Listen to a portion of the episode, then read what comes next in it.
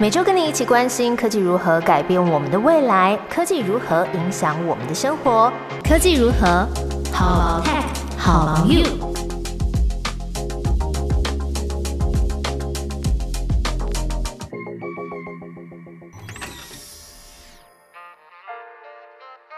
Hello，大家好，我是 Momo，在科技如何每集分享两到三则科技新知，跟你一起探讨生活中的科技大小事。最近的国际大事是俄罗斯攻打乌克兰，不过我们没有要在这一集探讨事件的前因后果，也不会跟你唠叨太生硬难解的内容，是想要跟大家简单分享，远在台湾的我们可以从这场军事武力战观察到跟科技有关的现象，像是加密货币的市场行情，还有在交战之下跟在台湾生活的我们有什么影响呢？俄罗斯最近出兵乌克兰，那很多国家都喊出要经济制裁俄罗斯。可是俄罗斯它不是第一次出兵到其他地区，也不是第一次被制裁。在乌克兰下方连接的是克里米亚半岛。如果你对这个名字有一点印象，可能是在二零一四年的时候，他们被俄罗斯攻打占领的关系。那个时候，很多的国家就跟现在一样啊，就说要对俄罗斯经济制裁，真的让俄罗斯灰头土脸。像是石油、天然气等等的能源，俄罗斯都没有办法出口到其他国家做交易，当然就减少了很多的实质经济收入。那么现在呢，炮火四射的这几天，其实加密货币的市场也是烟消味四起了。原本在一月的时候，俄罗斯的中央银行那时候还建议说要全面禁止挖矿跟设立加密货币的交易平台，而且呢也禁止俄罗斯里面的金融机构。从事跟加密货币有关的交易，可是事隔没多久呢，俄罗斯的总统普丁他就表态说支持政府要管控这个加密货币，所以等于是一百八十度的态度大转变。那这个态度就被视为说是为了接下来俄乌大战要做好准备，而且因为这个加密货币去中心化的性质，这些金融的机密资讯啊不再集中在大型的国家或是机构里面，政府就没有办法用公权力。来控管获得的资讯跟内容，那这个其实本来是集权政府眼中的麻烦，不过这个去中心化的性质呢，现在却好像提供俄罗斯一个可以再起的机会，让其他的国家制裁对他们没辙。而在乌克兰这边呢，也因为实施了全国戒严，央行下令要暂停外汇市场的交易，而且也禁止数位啊、现金转账等等的措施。那么使得当地的一些乌克兰人民，他开始转用这个加密货币来做交易。那乌克兰在二零二一年的时候就正式通过将加密货币合法化，所以乌克兰的公民是可以合法持有跟交易的。那自从乌克兰被炮火入侵之后，当地的加密货币交易所库纳，它的交易量就已经增加了两倍以上。我们以前都会直接联想到说，黄金是用来当做这个避险的资产。没有想到数位货币跟加密货币也有一天在这个火力交锋之下成为资金的持有选择。因为我看到也有人说，呃，如果说真的打仗的时候你能收拾的东西里面，黄金具有这个重量，那你是可以带多少呢？嗯，的确也是一个思考点。不过呢，在两国交锋之间呢，短期之内。这个加密货币也应该市场里面会有起起伏伏的波动。如果是持有这些加密货币的听众朋友，还是要把心脏练得大颗一点哦。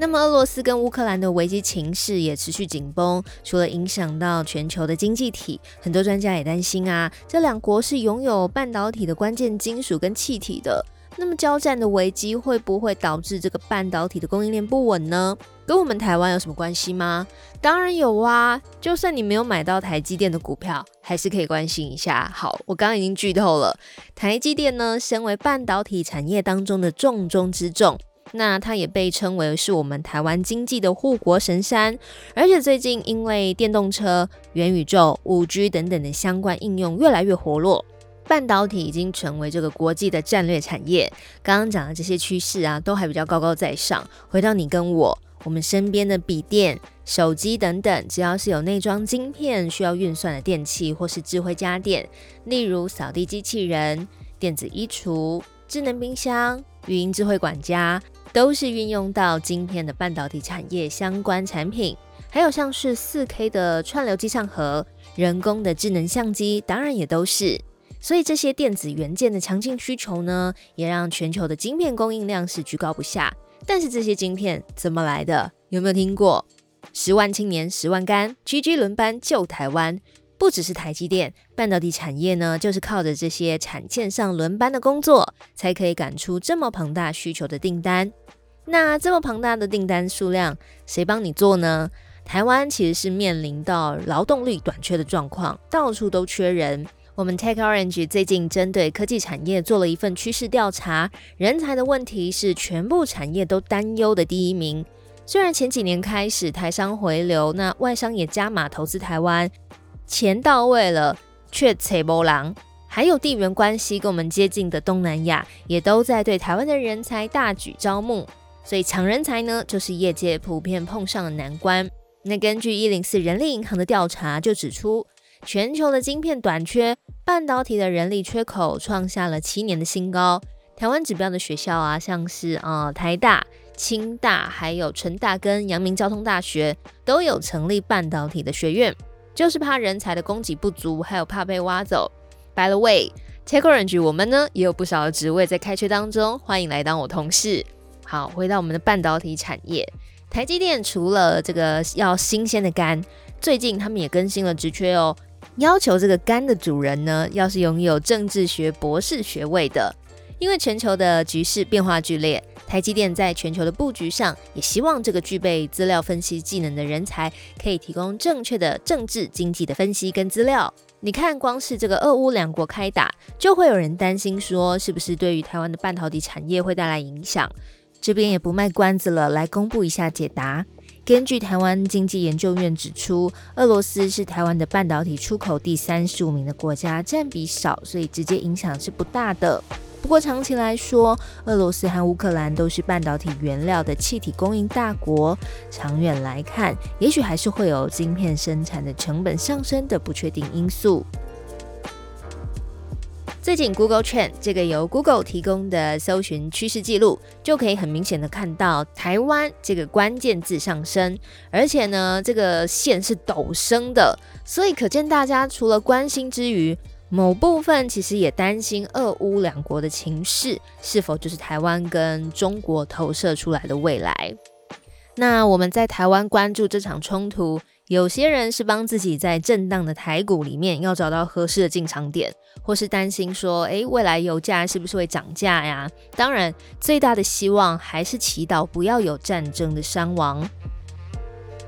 节目最后也来问大家一个问题，因为我想了几分钟，我发觉我想不到答案。这个问题是：如果你听到空袭警报，第一件事情是不是就是赶快拿起手机，然后上网搜寻发生了什么事情？但是呢，如果网络断线了，你要怎么办？因为现在我家啊就已经没有有线电视，连机上盒它也是吃网络的讯号嘛。而且其实平常就会有断线的情况，何况是真的万一发生战争。那广播呢？现在手机里面已经没有可以听调频或是调幅电台的设计，这样是不是就只能真的是靠里长广播？我完全不知道怎么办才好，也欢迎大家跟我分享一下你的想法。好，以上就是跟大家分享在俄乌两国交战的时候观察到的科技变化。这集分享的资讯虽然没有前几集那么轻松、开心或是快乐，但是身为地球村的公民，我还是希望听众朋友们也可以一起来了解科技如何改变了我们的未来，科技也如何影响着我们的生活。记得在 Apple Podcast 还有 Spotify 按下订阅追踪。科技如何每集分享两到三则的科技新知，好 about tech，好 about you，拜拜。